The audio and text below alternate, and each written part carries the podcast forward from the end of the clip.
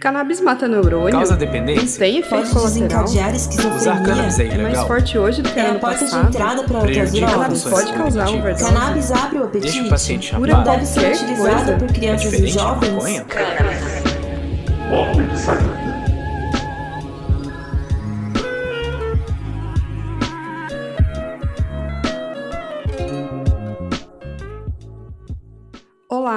Você está escutando a segunda temporada do Porta de Saída, Gotas de Conhecimento, episódios curtos sobre temas relacionados ao uso terapêutico da cannabis. Eu sou a Ana. Eu sou o Bruno. E eu sou a Giovana. E temos uma novidade a partir dessa temporada. Agora você pode ajudar financeiramente esse podcast independente através da nossa página do Benfeitoria. A partir de 10 reais por mês, você pode contribuir para que a gente continue fazendo divulgação científica sobre o uso terapêutico da cannabis. O link está na descrição do episódio. Vai lá conferir os benefícios que a gente oferece para quem nos apoia. Pois é, e qualquer ajuda é bem-vinda para que a gente continue desenvolvendo esse projeto que só está crescendo, né? Nessa temporada, trazemos respostas sobre alguns mitos e verdades relacionados à planta. E a dúvida que a gente vai tentar responder hoje é: a cannabis não tem efeito colateral?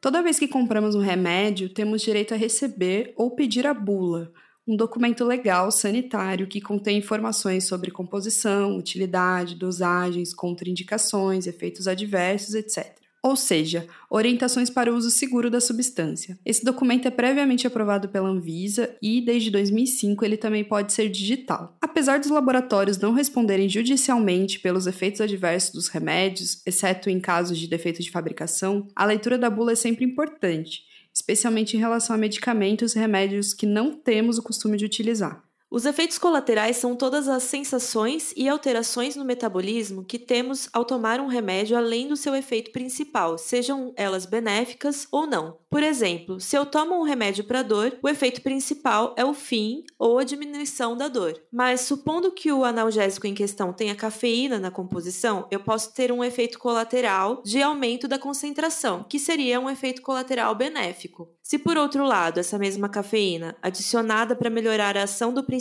ativo do analgésico, me atrapalhar a dormir algumas horas depois ou aumentar os meus níveis de ansiedade, estes seriam dois possíveis efeitos colaterais negativos. Outro efeito razoavelmente comum pode ser o surgimento de erupções ou inchaço na pele após tomar um medicamento. Isso pode se dar, por exemplo, por uma reação alérgica a um dos componentes da fórmula. Por isso, é sempre bom dar uma lida na bula, pois podemos prestar atenção no que foi benéfico ou não em um tratamento, verificar se temos alergia a algum dos componentes e assim continuar, interromper ou trocar o tratamento com respaldo médico. E como fica isso quando estamos lidando com remédios à base de plantas?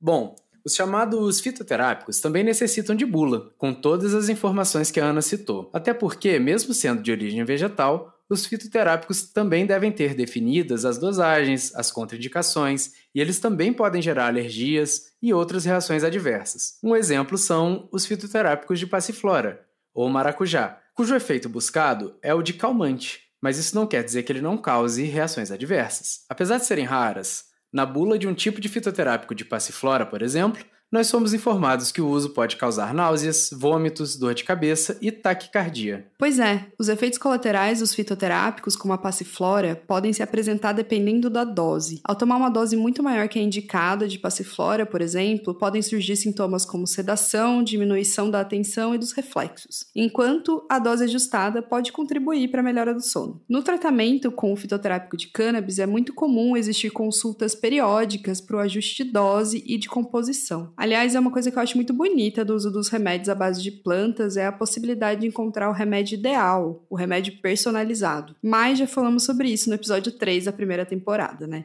A partir dessa introdução, já podemos supor a resposta para nossa dúvida, né? É mito ou verdade que a cannabis não tem efeito colateral? É o que responde a nossa convidada para essa temporada, a doutora Paula Daustella. Mito. Tem sim, tem vários efeitos colaterais. Tem efeitos colaterais que são positivos, que é exatamente aquilo que a gente quer, e efeitos colaterais negativos. Então, vamos falar sobre os efeitos colaterais positivos: relaxamento, aumento do sono, melhora do paladar, aumento da fome, melhora do humor. Uma atividade anti-inflamatória, bom, aí já são os efeitos terapêuticos, né? Mas de efeitos colaterais. Então, a gente tem efeitos colaterais que a gente quer, por exemplo, num tratamento oncológico, por exemplo, eu gostaria que meu paciente tivesse, estimulasse a fome, o paladar, por exemplo, isso é um efeito colateral, e a cannabis faz isso. Eu chamo de efeito terapêutico, nos, nos trabalhos científicos são efeitos colaterais. Euforia, por exemplo, é um efeito colateral descrito nos trabalhos científicos, como se fosse um efeito colateral se ficar feliz. Eu considero um efeito positivo, um efeito colateral positivo, um efeito terapêutico, a euforia. Agora, a gente tem efeitos colaterais que podem ser negativos. Então, quais são? Taquicardia transitória. Então, por exemplo, o tetraidrocannabinol, o THC, ele pode causar uma hipotensão temporária e uma taquicardia transitória. Então, os pacientes em uso, por exemplo, de THC, principalmente no universo mais idoso, devem ter cuidado na hora de levantar, na hora de caminhar, à noite, no escuro, pode, fazer, né, pode ter queda. Então, essas orientações são extremamente importantes, porque os pacientes, como é que eles lidam com isso? Bebendo mais líquido, tendo certeza que na hora que eles vão levantar, eles não têm aquele teto preto, né? Então fica 30 segundinhos ali em pé, esperando para ver se tudo bem andar. Então, na verdade, né, são medidas muito simples de resolução, né? E, e, um efeito transitório, não é que o paciente vai ficar duas horas sendo taquicardia, normalmente são 20 minutos. É mais quando o THC encontra mesmo o receptor, isso pode acontecer em alguns pacientes mais sensíveis. Então, pacientes que são cardiopatas ou têm qualquer evento cardiovascular devem ser orientados em relação a isso, devem ter né? A gente tem que ter um certo cuidado com esses pacientes por conta dessa taquicardia. Pacientes, por exemplo, com arritmia cardíaca, eles devem ser orientados em relação a esse efeito colateral do THC. E aí, existem outras opções, né? A gente pode utilizar muitas vezes o canabidiol em vez do THC ou usar o canabidiol com uma dosagem um pouquinho maior que o THC para exatamente controlar esses efeitos colaterais. As duas substâncias eles, elas têm um sinergismo terapêutico muito interessante e o canabidiol pode mitigar muitos dos efeitos colaterais do THC. Canabinário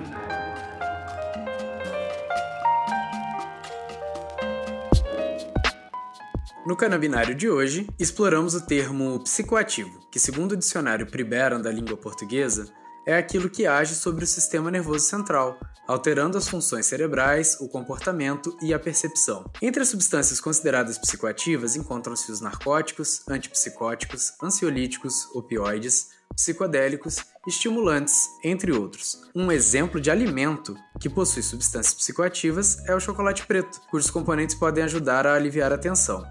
Também tem a passiflora, que a gente já citou, que tem efeito calmante, e um outro psicoativo é o tão famoso cafezinho, que muita gente toma pela manhã para conseguir trabalhar, mesmo jurando que é contra o uso de psicoativos. Então, os alimentos e compostos psicoativos que consumimos não indicam necessariamente que por serem psicoativos tragam uma experiência ruim. Se for ruim é porque a gente errou na dose ou a substância foi considerada tóxica pelo nosso organismo. No universo da cannabis, o termo psicoativo se relaciona com os componentes que afetam a percepção da realidade dos usuários. Dentre os mais famosos, temos o THC, que é capaz de alterar a percepção dos pacientes, aumentar a criatividade, causar prazer e euforia, o que, segundo alguns médicos, pode até ser um efeito colateral positivo. Dentre os efeitos colaterais negativos do THC estão uma possibilidade de aumento da ansiedade e, normalmente em doses mais altas, pensamentos paranoicos. Mas o THC não está sozinho na questão da psicoatividade. Afinal, a planta de cannabis possui mais de 100 compostos químicos canabinoides e outros mais de 300 pertencentes a outras classes de moléculas. Segundo um artigo publicado na Biblioteca Nacional de Medicina dos Estados Unidos, o canabidiol, ou CBD, também pode ser classificado como psicoativo, pois estudos clínicos indicam que, mesmo esse não sendo o principal componente alterador de consciência da cannabis, ele interage com o receptor de serotonina e pode sim possuir efeitos analgésicos e ansiolíticos. E, bom, os ansiolíticos são drogas usadas para diminuir condições como ansiedade e, portanto, afetam as funções cerebrais, o comportamento e a percepção. E se até o nosso cafezinho pode ser chamado de psicoativo, né? Que dirá o canabidiol.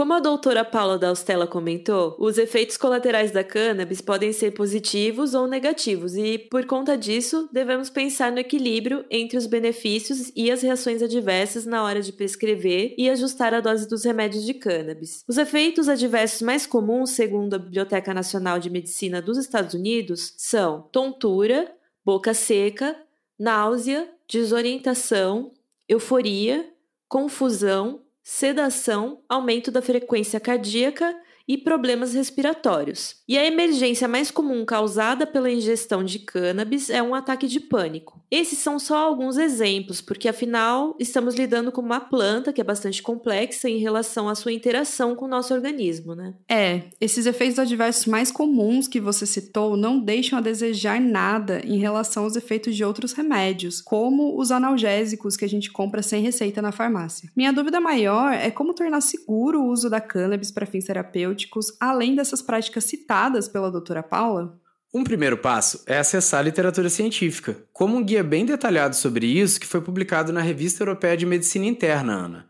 Nesse guia, a médica canadense Caroline McCallum, do Departamento de Medicina da Universidade de British Columbia e da Divisão de Cuidados Paliativos e Faculdade de Ciências Farmacêuticas, a Lindsay Lowe, do Departamento de Psicologia da Universidade de Queen, e o Michael Bolvin, consultor da Comfarm, fazem uma revisão do perfil de segurança do uso terapêutico da cannabis. Inclusive, para você que é profissional da saúde, vale a pena acessar esse guia, porque ele traz rotas de administração, os principais efeitos adversos, as indicações e muito mais. É um tipo de conteúdo muito interessante mesmo para quem quer conhecer mais da interação da cannabis com o nosso organismo. Nesse guia, eles chamam a atenção para uma abordagem focada na segurança de cada etapa da jornada do paciente de cannabis. Por exemplo, abre aspas, antes do início, os médicos devem rastrear precauções e contraindicações bem como potenciais interações medicamentosas. É importante saber se um paciente pertence a um grupo específico de risco aumentado com o uso da cannabis.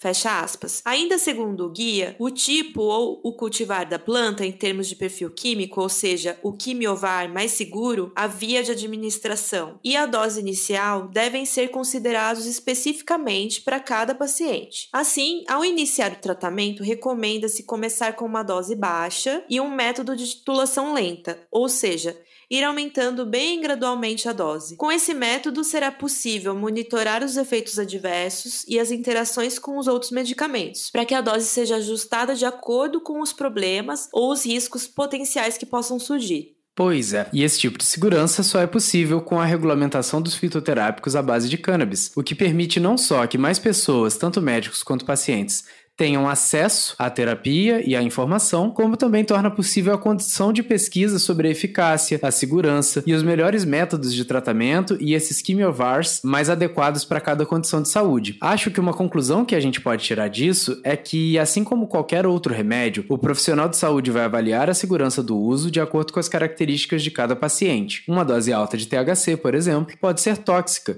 e alterar a mobilidade de um paciente ou precipitar um episódio de ansiedade ou psicose em pacientes com esse perfil, enquanto para outro pode ser o necessário para suprimir uma convulsão. Hoje, temos indícios científicos de que a cannabis pode ser utilizada para uma ampla gama de condições, já que os canabinoides são considerados de baixa toxicidade e, com uso controlado, podem ser muito seguros. Cannabis é cultura. Hoje, o Cannabis é Cultura traz uma recomendação de leitura para quem quer se aprofundar um pouco mais sobre o universo das substâncias psicoativas. É a coleção de livros intitulada Drogas, Clínica e Cultura, uma produção feita pelo CETAD, o Centro de Estudos e Terapia do Abuso de Drogas da Universidade Federal da Bahia. Desde o ano 2000, o CETAD vem organizando essa coleção, que já conta com 12 livros publicados a partir do trabalho de pesquisa nos diversos campos, como educação, socioantropologia, medicina, direito, psicologia, entre outros. Os livros abordam os diversos usos de substâncias psicoativas e a relação com seus consumidores, considerando os múltiplos aspectos deste fenômeno. Algumas edições estão disponíveis para download gratuito no site do CETAD e o link está na descrição do episódio.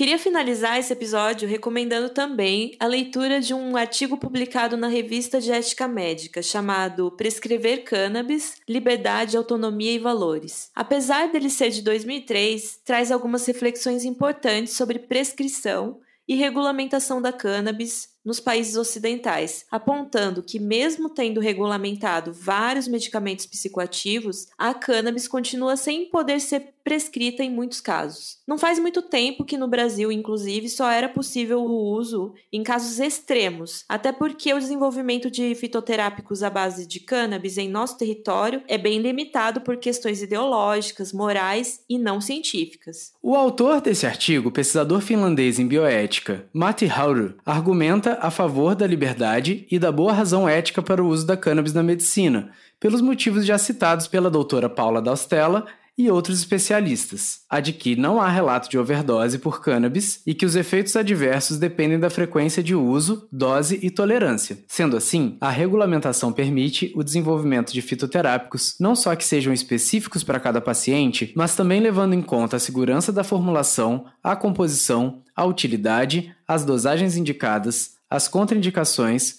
os efeitos adversos e tudo mais que podemos encontrar na bula de um analgésico comum. Pois é, relembrando que se você quer acessar as referências bibliográficas utilizadas, elas estão na descrição do episódio. Mas antes de irmos, ressalto que você pode nos ajudar nos seguindo nas redes e compartilhando as nossas ideias. Somos arroba porta de saída underline no Instagram e no Twitter, ou porta de saída.cast no Facebook. Além do conteúdo do podcast, em nossas redes também compartilhamos outras informações relevantes sobre o uso terapêutico da cannabis e divulgação científica.